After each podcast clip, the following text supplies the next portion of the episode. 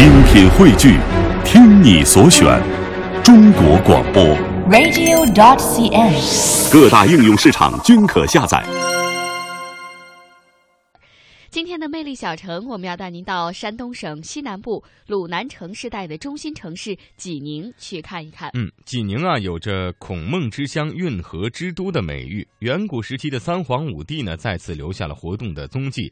人类始祖啊，包括黄帝、少昊、少康帝，都是出生于济宁。在春秋战国时代，被后世尊称为中国历史上五大圣人的至圣孔子、亚圣孟子、夫圣颜子、宗圣曾子、述圣子呃思子，都是诞生在这里。那么接下来，魅力小城呢，我们就一起走进这座有着上千年历史文化的鲁南小城济宁。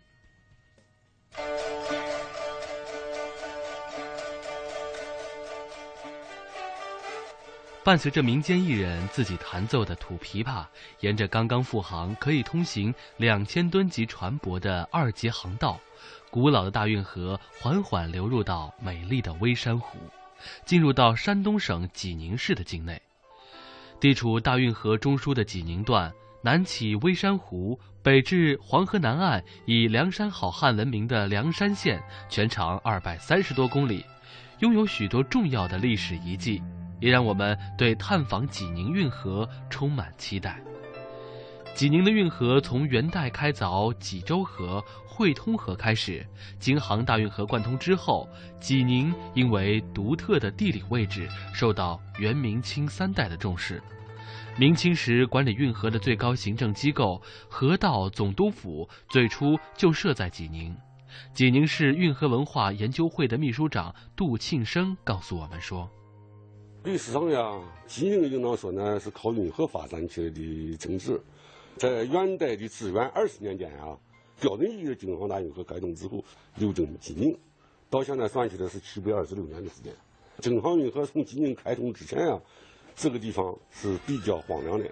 当时文天祥啊，在北赴的路上，在这个地方留下了一首诗，其中有两句：“白草尽枯死，呃，路上无行人。”可见当时的荒凉程度。运河的开通和兴盛，很快就把济宁推向了呢商业文明的鼎盛时期。这个地方明清时期呢是全国三十三个工商业大城市之一，也是七个对外开放的商埠之一。由于在商业经营过程中南来北往的客人，这么南方客人来的比较多，就把南方的城市的风貌，包括小桥流水、私家园林。呃，河曲纵横等等，形成这么一种景象，所以呢，也号称江北小苏州。因为济宁呢，处在整个京杭大运河的中段，是最高点，又是中枢地段，呃，所以呢，元、明清三代对济宁这段运河非常重视，派设了呢最高的资运司运机构和相应的军事机构，这样呢，济宁就被称为运河之都。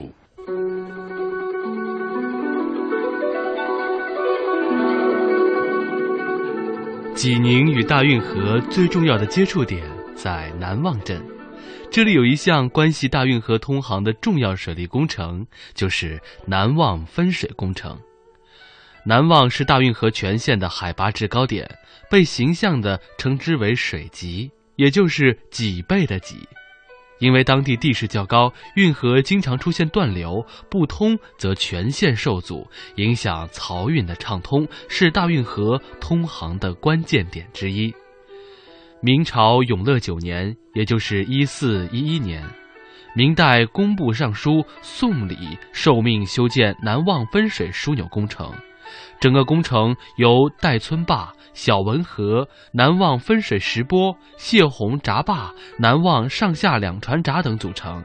济宁市文上县文物局副局长汪海波对我们说：“首先呢，因为这个是水级嘛，最高点，它需要解决补水问题，就需要找一个比它更高的水资源分配的地方来充实它。”那么当时明朝初年的时候，明成祖派就工部尚书宋礼亲自来训通运河。当时宋礼呢寻找了当地的一位水利专家，民间水利专家叫白英。白英呢出了个主意，他说啊，我们这个汶上这个地方的这个地势呢是东北高西南低，运河呢在西南方，它的东北方呢有一条大汶河，它是发源于泰来山区，它从那个戴村坝把这个大汶河截流，把水挖了一条小汶河，引到了运河，就是引用了这个大汶河的水来济运河，这是第一个方案。然后呢，又建了许多的节制闸，呃，来提升水位，呃，保证这个航运的这个中途呢这个水流不断。第三个就是当丰水季节水量很多的时候，把水储存起来，就是建了三个水柜，叫蜀山湖、马踏湖、南望湖，三个水柜，把这个水呢水呢存起来，等到枯水的时候呢，把水放开，来保证通流。第四个呢，就是在东北山区寻找了很多的泉水，就泉眼，把这些泉眼汇流起来，一起运流入小汶河，来。保证大运河的这个通航，通过这些手段呢，就是说这个大运河五百年间，呃，从不断流，是解决了全国，特别是这个中央政府与地方也经济交流，据说是这个整个大运河上科技含量最高的。南望分水石波也是工程的关键所在。人们在河底设了一个像鱼脊形状的石波，改变石波的形状、角度和位置，就可以改变流入运河的文水南北流量的比例，就形成了运河水七分朝天子，三分下江南的效果。南望分水工程建成之后，漕运通洱海运坝，粮艘连番直上，正宫天耕源源不断。直到上世纪五十年代，这里仍然能够看到分水的壮观场景。从小生活在南望的退休教师刘新琴老人带着我们来到南望水利工程的遗址。他告诉我们说：“咱站的那个地方就是那个石坝，站在这个石坝上就是那个分水口，分水那个地方。您小时候这个水已经没有了？有，慢慢的还搞还搞两船运输，那下边没改道。”这坝子二百多米啊，二百多米长，得有多壮观啊！这个，那这个那壮观好了，这一溜都是时间，这个时间当中就像这个农贸市场似的。南方的这个竹子啊，东西都在这个地方，这我很茂盛。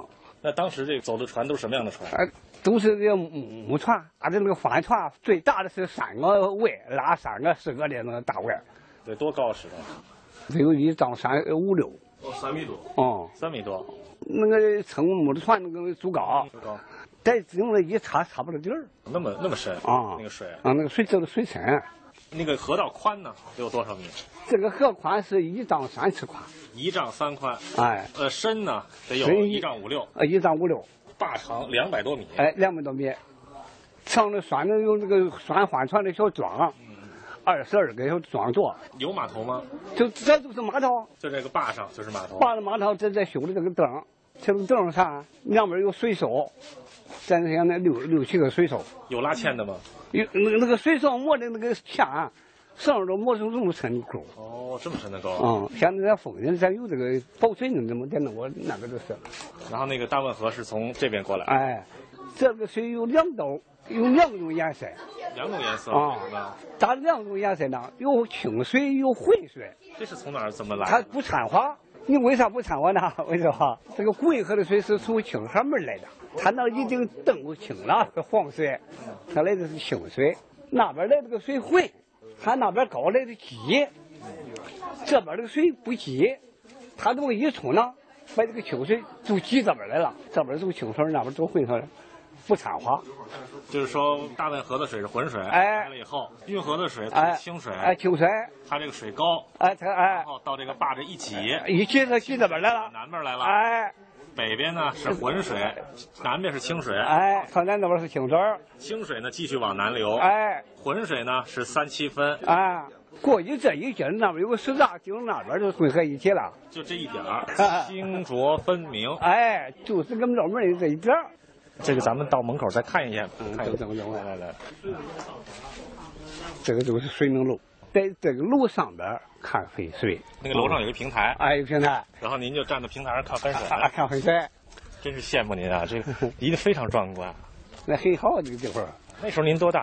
那我才十多岁，这外边这个景才好看呢，水深山好，有山有水有花有草。你妈当年的时候吧。